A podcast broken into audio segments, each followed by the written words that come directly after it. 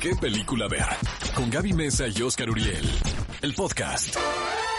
¿Qué tal, cinéfilos? Estamos de regreso aquí en ¿Qué película ver? Un programa de Cinépolis por XFM 104.9 y ¡oh!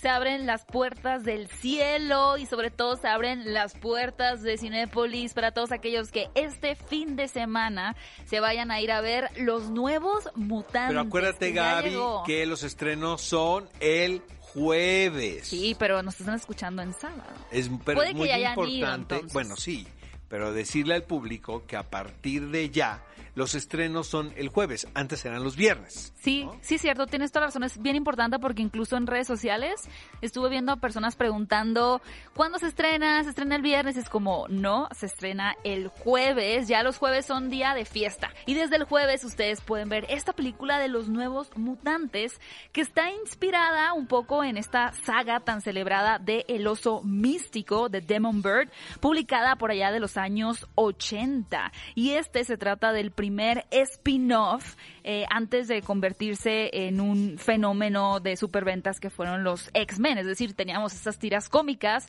de los mutantes y este fue una especie como de nueva aproximación. Obviamente, pues ahora es el turno del director Josh Boone de adaptarlo a la pantalla grande, respaldado con nombres muy grandes de ac- actrices, particularmente que han tenido una corta pero muy poderosa carrera, como lo son Macy Williams y Anya Taylor Joy.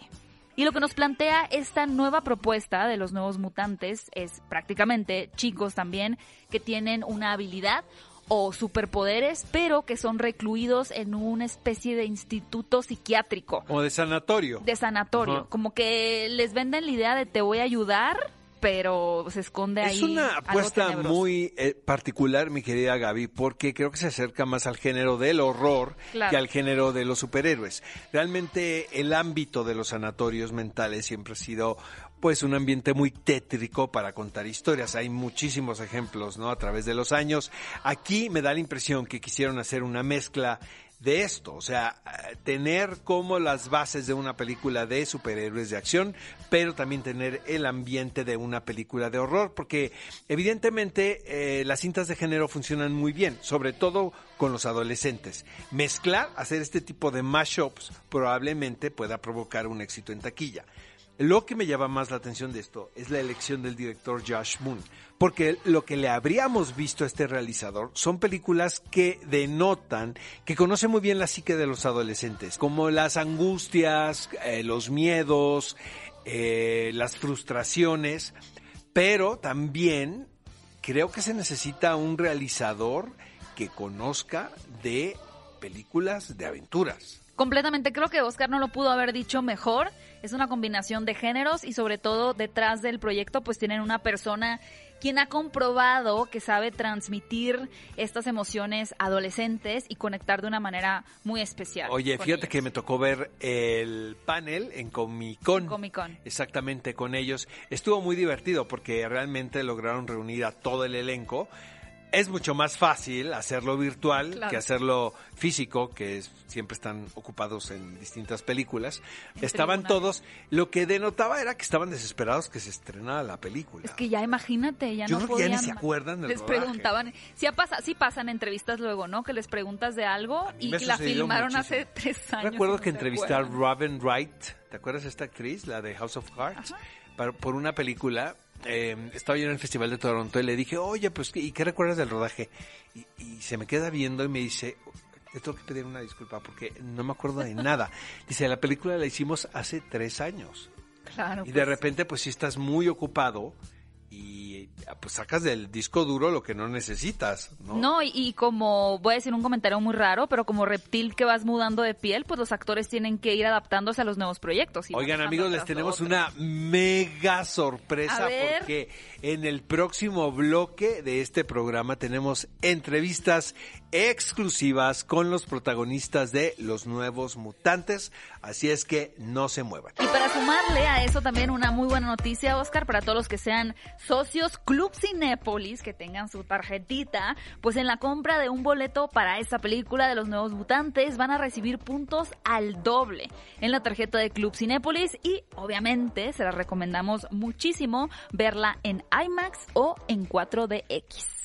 Otro título que podemos ver actualmente en pantalla grande, cómo se debe de ver esa avalancha desastre en la montaña dirigida por Daniel Lee. Fíjate que Daniel Lee es un director hongkonés, pero realmente su formación es en Occidente.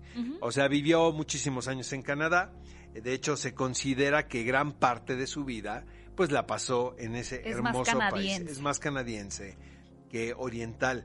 Hace una película donde mezcla eh, las dos culturas, lo que es muy interesante, porque deriva en títulos que pueden ser muy atractivos, ¿no? Por allá, como de este lado. ¿De qué va la película? Se ve buenísima la película, de hecho está basada en hechos reales y resulta que es un éxito opacado, porque hubo una expedición para escalar la cima del monte Everest, que obviamente es lo más complicado que puede haber en el universo, pero resulta que cuando estos cuatro alpinistas logran enfrentar todas las adversidades y llegan a la cumbre del monte Everest, pues que se les cae la cámara donde venían registrando toda la expedición, lo cual automáticamente y de manera terrible invalida esta trayectoria, como si nunca hubieran subido. Pero sabes que Gaby también habría razón en descalificar el logro, porque yo creo que... ¿Tú crees que pudieron haber mentido? No, o sea, yo puedo creer en ti, pero finalmente hay unos lineamientos para dar por auténtico Fe ilegalidad. Totalmente. Entonces, pues si no hay pruebas, pues como, aunque caigas muy bien y aunque crea que eres capaz. Pero qué desesperación. no, qué, qué, tragedia, mejor dicho. ya iban otra vez, ¿no? Entonces la, la película nos va a relatar y vamos a poder experimentar cómo se va a unir un nuevo grupo eh, de, para hacer esta expedición y ahora sí que digan, a ver si pudimos, si se puede y vamos a de cierta forma eh, darle un tributo a aquellas personas pues que también lo hicieron, pero simplemente no se quedó registrado. Oye, mi Gaby Mesa Concierto el año pasado, antes del COVID, ¿no? Se nos fue a Japón a triunfar por allá. Estuviste un rato. No triunfé mucho. Pues sí, aquí llegaron los reportes de que fuiste un hit. Pero aparte de que sabes todo de anime.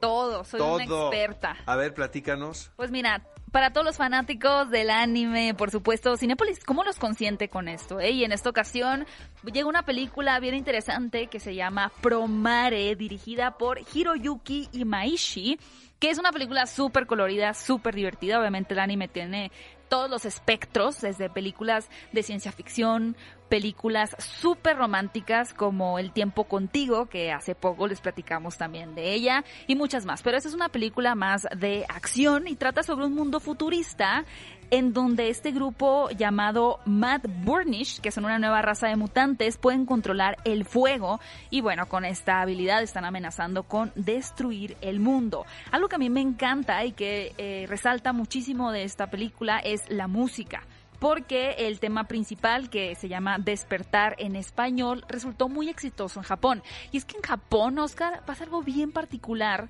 porque muchos de los éxitos que ellos tienen en su chart, ¿no? De radio, son canciones de películas, o sea, son soundtracks. Y a veces lo que Japón hace en sus, en sus animaciones es contratar a un grupo que esté pegando muy fuerte para que les hagan el tema principal y que eso sea lo que arrastre a la gente a las salas de cine. Un poquito al revés de cómo funciona aquí. O sea, ya primero ah. hacen el hit y luego lanzan la película. Está bien interesante. Pero bueno, Promare para todos los fanáticos del anime definitivamente es una gran opción que llega a Cinépolis a partir de este momento. Oye Gaby, tenemos una película animada para todos los niños, ¿no? Donde por cierto, en la versión original Shang Ji también, pone la es la reina. Es la reina del, ¿no? de, la pandemia, como Daniel Radcliffe. Soltaron todas las películas que tenían guardadas, ¿no?